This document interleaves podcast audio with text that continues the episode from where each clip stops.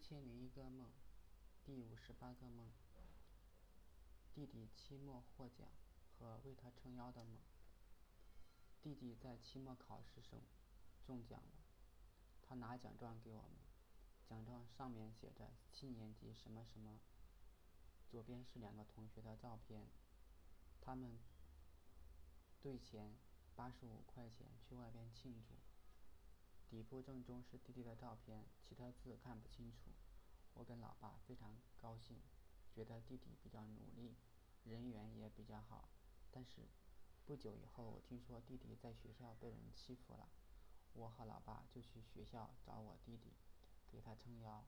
到了教室以后，用非常愤怒的声音大声叫：“谁欺负我弟弟？站出来！”但是并没有人站出来，只是引起了很多同学的围观。我走到教室后边，看见弟弟被一个同学反剪着手。我对他大声说：“放开我弟弟！”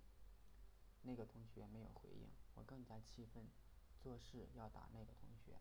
这时出来几个人拦住了爸爸，有个胖子挡在了我和弟弟中间。我只记得他的脸非常的圆，脸上的肉都嘟嘟的。一会儿又有一个同学靠过来，似乎是胖子的同伴。我觉得今天可能难以善了。昨天女儿和儿子打架，女儿把儿子的鼻子打流血了，老婆非常的气愤，感觉女儿在学校没有学到好东西，只是学会了欺负弱者，骂人。她的学习也是一般般，在家基本不写作业。她在学校的人缘也不是很好，总是被同学欺负。然后就做了这个梦。大概希望他好好学习，多交些朋友，少树些敌人吧。